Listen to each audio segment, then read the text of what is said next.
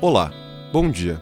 Este é o áudio inspirativo de número 19, de um total de 30 devocionais dedicados especialmente às celebrações de 30 anos da família Ibai, a Igreja Batista Avenida dos Estados, em Curitiba, Paraná.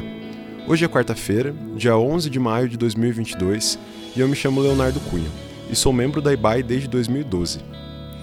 Nesses últimos dias, estamos refletindo sobre a jornada espiritual de Abraão. Ele foi chamado de o pai da fé.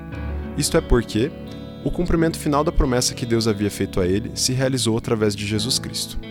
E é por isso também que Abraão é, para todos nós, um exemplo inspirador do que significa caminhar com Deus mediante a fé. O texto da nossa meditação de hoje está em Gênesis, capítulo 21, versículo 10 e 11.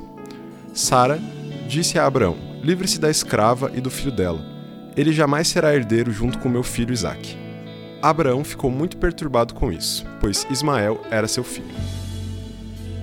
O nascimento de seu tão esperado herdeiro, Isaque, trouxe uma grande alegria a Abraão e Sara.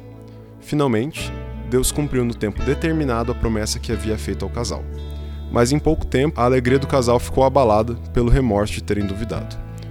O que temos aqui no texto lido é um casal assombrado pelo pecado de ter sido precipitado em suas ações.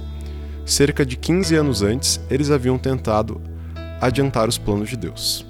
Na pressa de receber o cumprimento da promessa divina, planejaram ter um filho de acordo com seus próprios termos e no tempo que consideravam mais adequado. Então, a serva egípcia de Sara, Agar, deu à luz a um menino e colocou-lhe o nome de Ismael, um filho de Abraão, mas não o esperado filho da promessa. Ismael acabou sendo constituído com sua presença contínua numa denúncia silenciosa da falha do casal.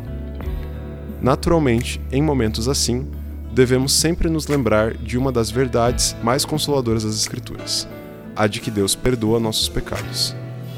O salmista transmite essa verdade, com palavras poderosas. De nós ele afastou nossos pecados, tanto como o Oriente está longe do Ocidente. Salmo 103, versículo 12.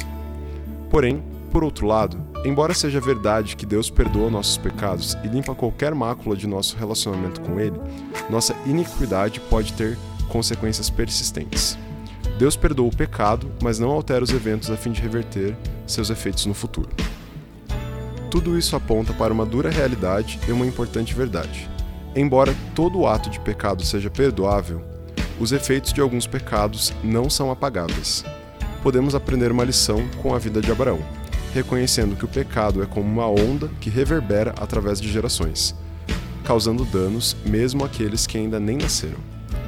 Sejamos gratos pelas misericórdias do Senhor que se renovam a cada manhã, porém sejamos atentos diante das tentações do pecado que podem nos desviar dos propósitos santos de Deus para as nossas vidas.